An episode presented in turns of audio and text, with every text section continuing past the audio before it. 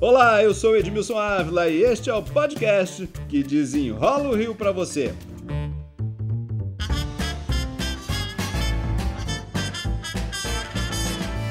A data do Enem ainda é incerta, gente. O exame foi adiado por um período de 30 a 60 dias. Nova data será marcada. Ansiedade e preocupação para os estudantes em plena pandemia. Muitos nem conseguem ter aulas à distância. Eu não tenho acesso ao computador nem ao celular. Usa a internet do meu primo que mora num quintal ao lado, sendo que dentro da minha casa não pega. Nossos pais não têm condições de pagar um cursinho online pra gente ter aulas de boa qualidade. Com as aulas online, os professores acabam não conseguindo passar todo o conteúdo para a gente. Na minha localidade não tem Wi-Fi, então quando tento entrar em qualquer site para saber os conteúdos, eu não consigo, não carrega. Para desenrolar este assunto, eu convidei alguém que conhece de perto a realidade das comunidades do Rio de Janeiro, o diretor da Agência de Redes para a Juventude, Marcos Faustini. Queria ouvir um relato seu aí da realidade das comunidades neste momento para fazer o Enem, que é tão importante. Olha, Edmilson, primeiro um prazer estar aqui com você, sobretudo nesse momento difícil do Rio.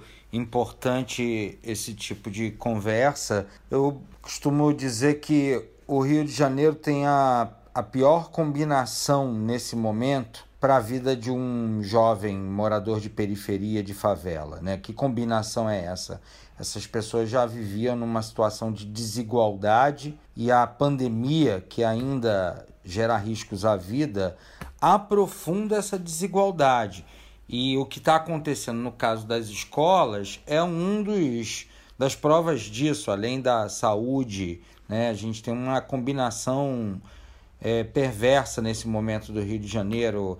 É, desemprego, atendimento na saúde precário, as escolas sem um plano para atender. Então, é o pior lugar do mundo neste momento para ser um jovem. É o Rio de Janeiro. O sistema de educação está um caos, até porque ensino à distância, né?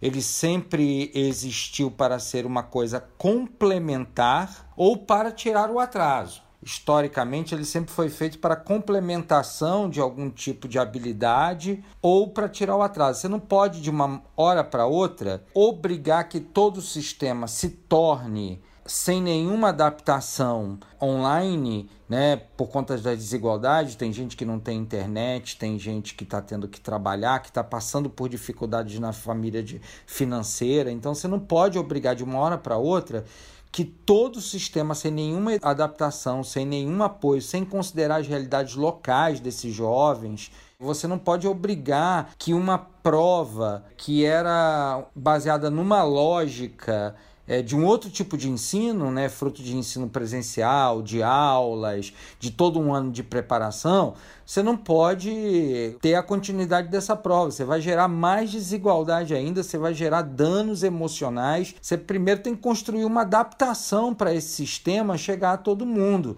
Então a situação hoje é muito difícil. Esse aluno já vai sair em desigualdade total, então. É, a desigualdade já existia no próprio sistema do Enem, né? De quem tinha acesso às melhores aulas, já era bem difícil, né? Um jovem pobre hoje, morador de periferia, ele luta com falta de professores antes da pandemia, de, de matérias como física, química.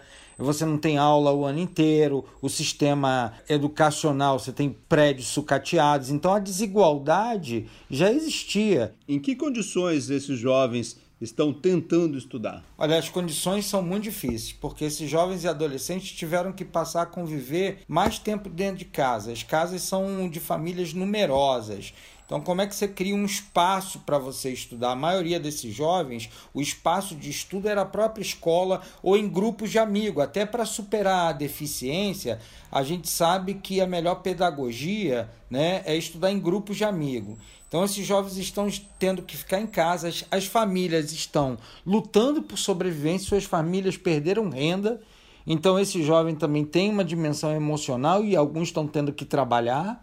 Tiveram algumas situações também que a gente já identificou que os professores estão sendo cobrados de produtividade e ao mesmo tempo repassa isso para os alunos online e ele não tem, às vezes, uma banda larga, não tem acesso, não consegue estudar na hora que é a aula online, porque tem tarefas domésticas para serem feitas. Você tem uma série de dificuldades do sistema nesse momento. Manter essa prova é perverso, é mais do que aumentar a desigualdade, é uma perversidade, assim chegou a ponto, alguns relatos assim, de jovens recebendo como opção ah, então a gente te manda o, ar, o, o, arquivo, já que você não consegue estudar online, a gente manda o arquivo você imprime. Qual adolescente que tem uma impressora dentro de casa?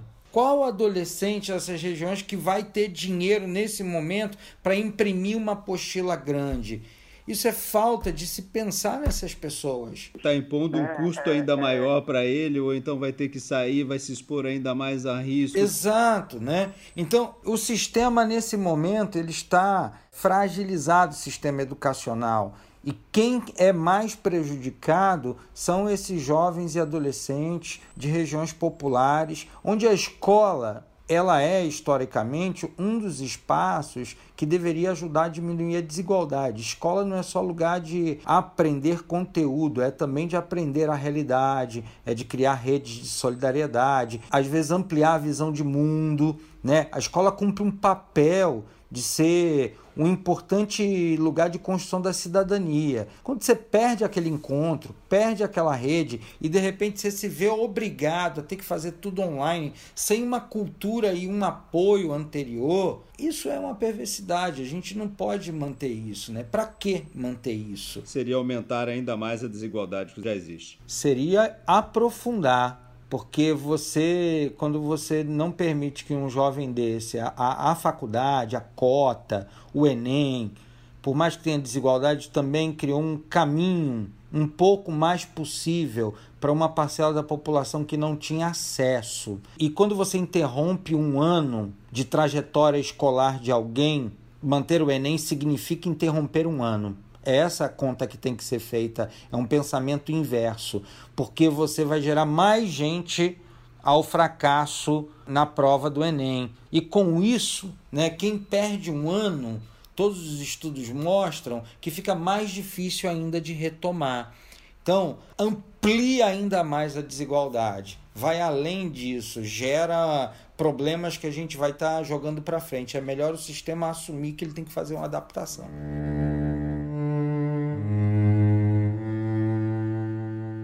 Hoje, se a gente olhar e encadear todos os problemas, nós temos falta de equipamentos, dificuldade para estudar em casa, falta de dinheiro para pagar uma banda. Temos a um banda congestionada, frente, né? porque também o acesso à internet aumentou.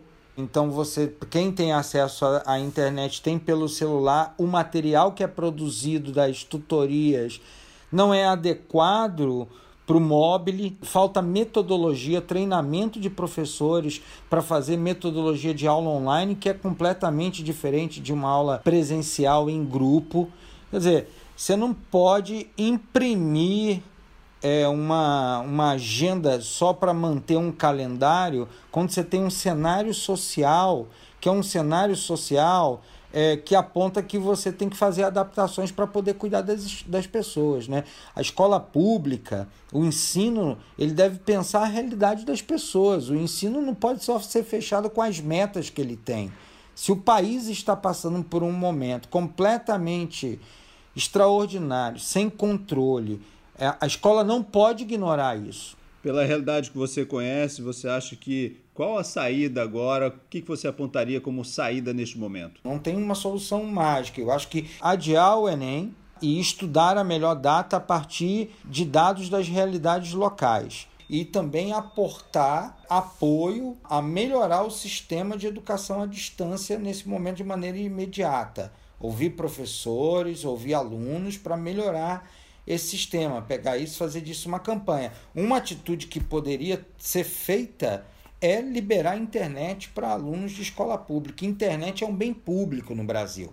Então poderia sentar com as empresas de internet e pensar num plano que melhorasse a conexão de, dessas pessoas que precisam. O Estado tem condições de saber quem vai precisar de internet nesse momento e criar um plano aí nesse momento para poder ajudar essas pessoas. Tem que encarar o problema para melhorar a qualidade. O chip poderia ser como uma parte do material escolar, né? Eu recebo uma parte de livros, é, o, uma parte o chip, de chip poderia ir junto com Bolsa Família. Nós temos inteligência social no Brasil, Bolsa Família, cartão carioca no Rio de Janeiro.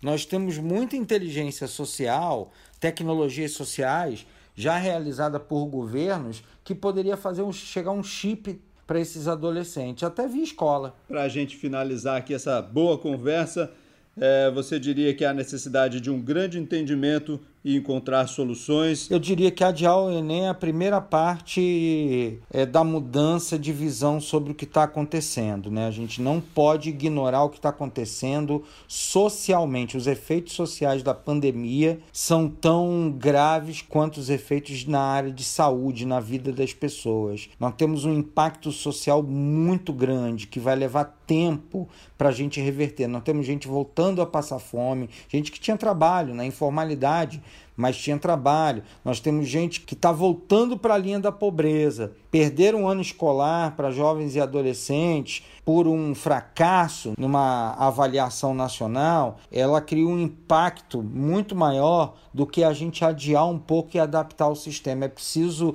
defender a trajetória escolar dos nossos jovens e adolescentes nesse momento, colher esses dados e ajudar a melhorar o sistema de aula online. O sistema já está acontecendo alguma coisa, tem aulas acontecendo de maneira precária, não chega para todo mundo. O que nós temos que fazer é identificar área a área o que está acontecendo e ver as soluções. Marcos Faustini, diretor da Agência de Redes para a Juventude, muito obrigado pelas explicações aqui. Edmilson, eu que agradeço, um abraço e vamos lá desenrolar o Rio de Janeiro, que está precisando. Ah, este podcast teve sonoplastia e edição de Lucas von Seehausen e eu, Edmilson Ávila, toda semana desenrola um assunto aqui para você. Até o próximo.